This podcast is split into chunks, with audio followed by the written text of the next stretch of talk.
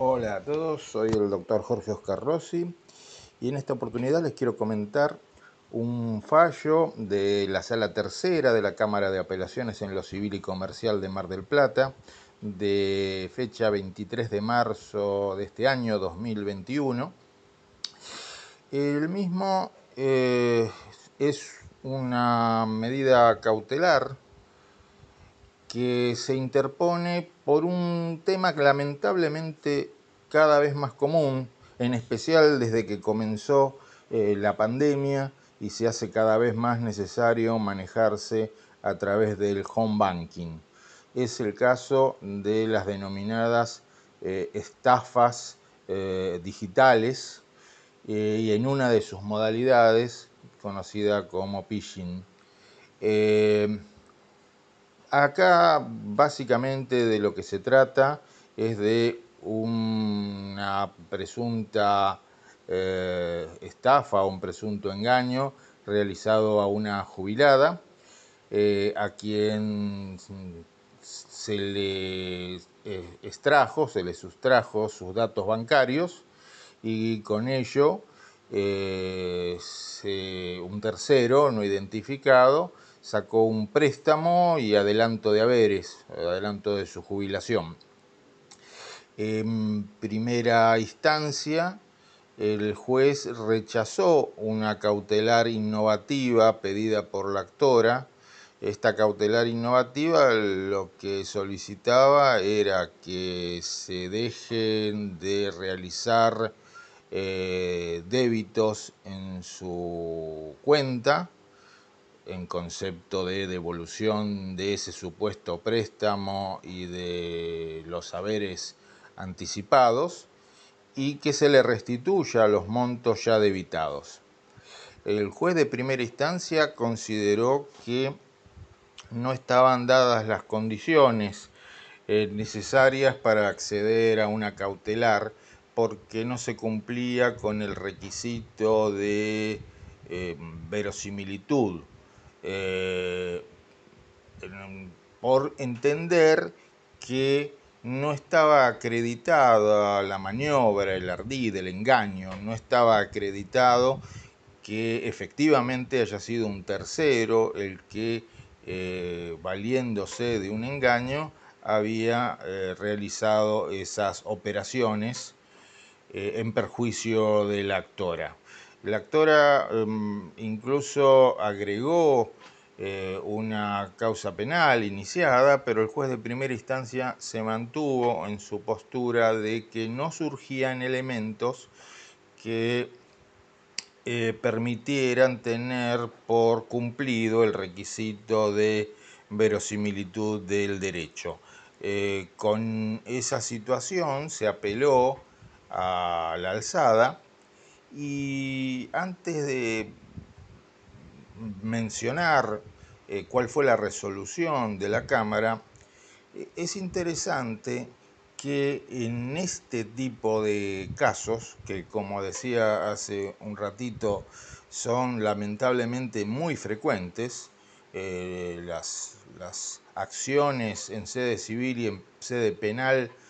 son muchas, pero entiendo que no, no, no, no son más que eh, la punta del iceberg, eh, porque deben existir bastantes más que todavía no se han iniciado.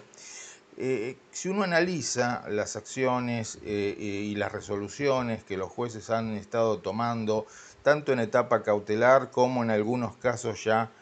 ocupándose de la cuestión de fondo, uno de los temas que se analiza es lo que podríamos llamar la entidad de la maniobra engañosa. Es decir, em, ese engaño fue suficiente como para que una persona normalmente diligente pudiera caer en el mismo? O dicho de otra manera, ¿no existió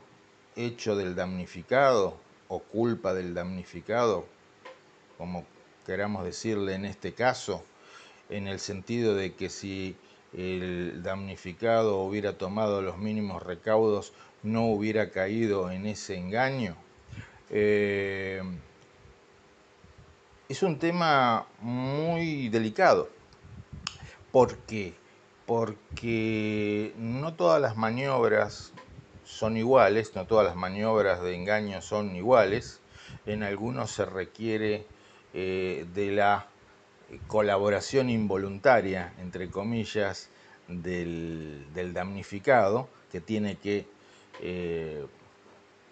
entregar, tiene que mencionar determinados datos bancarios que a veces se consiguen por vía telefónica o en este caso concreto mediante una comunicación por Facebook y luego por WhatsApp entre la cliente perjudicada y, esos terceros que presuntamente eh, realizaron estas operaciones. Y en otros casos eh, ni siquiera se requiere eso porque ya directamente hay hackeo de cuentas. Eh, en ese sentido, algunos jueces son más rigurosos en la apreciación de una presunta culpa del, damnificado, que sería un hecho interruptivo de la, de la responsabilidad del banco, y otros eh, no. Otros tienen un criterio eh, más amplio, menos riguroso al respecto. Y no es lo mismo, como se verá en este caso, eh, la evaluación que va a hacer el juez en la etapa cautelar que cuando ya se haya producido toda la prueba y toque resolver la cuestión de fondo. Precisamente eso es lo que va a pasar en este caso. Los jueces van a tener en cuenta que en la etapa cautelar, en la etapa donde se pide, como en este caso, una medida cautelar innovativa, la acreditación de la verosimilitud del derecho no es la misma, obviamente, a eh, la que se debe hacer eh, en la etapa de sentencia. Dicho de otra manera, no se puede exigir el mismo grado de certeza, sino una presunción de buen derecho, como se, como se dice, el, humo de buen derecho, este, como dicen algunos doctrinarios. Entonces, ¿qué tiene en cuenta el, juzgador de la alzada? Tiene en cuenta, por un lado, lo acreditado en esta etapa, es decir, que la cliente, o mejor dicho, que la actora es efectivamente cliente del banco demandado, que es el Banco Provincia de Buenos Aires. Eh, se tienen con los resúmenes aportados por acreditadas las operaciones que se denuncian, es decir,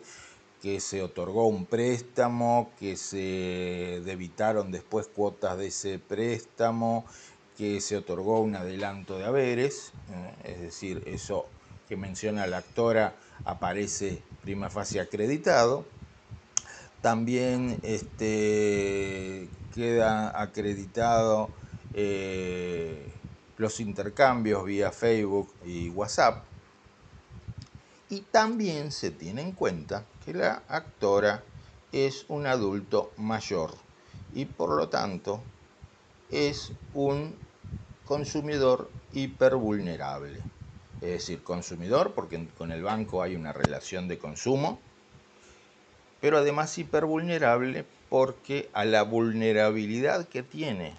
como consumidor, todo consumidor es estructuralmente vulnerable, está en una situación de inferioridad respecto de la contraparte, a esa situación de vulnerabilidad se le suma la vulnerabilidad propia de la edad, ¿eh? que en este caso se marca fuertemente por el hecho de tener que actuar o interactuar en un entorno al que no está eh, culturalmente acostumbrada. ¿no? personas de determinada edad están acostumbradas a manejarse en un entorno presencial y ahora se tienen que manejar, sobre todo por el tema de la pandemia, por home banking, por Facebook, por WhatsApp. Eh, entonces eso da una mayor vulnerabilidad todavía y cuando se le presenta un interlocutor vía Facebook, eh, con el, eh, el nombre Banca Provincia, eh, bueno, eh, eso puede generar cierta confusión que hay que tener en cuenta a la hora de evaluar esa, mm, esa conducta de la actora y la entidad de la maniobra engañosa. Entonces, en esta etapa cautelar se entiende que hay verosimilitud en el derecho invocado, hay verosimilitud en cuanto a la maniobra engañosa eh, invocada, sin perjuicio de lo que se resuelva eh, cuando se tenga que tratar el fondo del asunto. En algunos proyectos, eh, por ejemplo en los proyectos de reforma de la ley de defensa del consumidor que actualmente están en diputados y en senadores, se plantea claramente que la culpa del consumidor para ser interruptiva de la responsabilidad tiene que tratarse de una culpa grave, justamente por esta situación de vulnerabilidad estructural que tiene el consumidor. Eh, teniendo en cuenta eso, teniendo en cuenta, eh, obviamente, cumplido el requisito de peligro en la demora,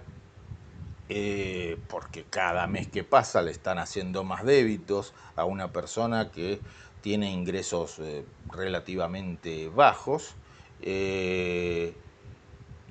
por lo cual cuando se resuelva el fondo de la cuestión el perjuicio puede haber sido enorme, y teniendo en cuenta que por ser consumidora eh, e hipervulnerable corresponde como contracautela una caución juratoria, el tribunal revoca la medida de primera instancia y ordena como cautelar innovativa que se suspendan los débitos que se están haciendo y que se le restituya inmediatamente las sumas ya debitadas. El caso es interesante y como les digo, es uno de muchos de los que están eh, surgiendo en estos últimos meses. Espero que les resulte tan interesante como a mí y mm, me escucharán en el próximo audio. Hasta la próxima.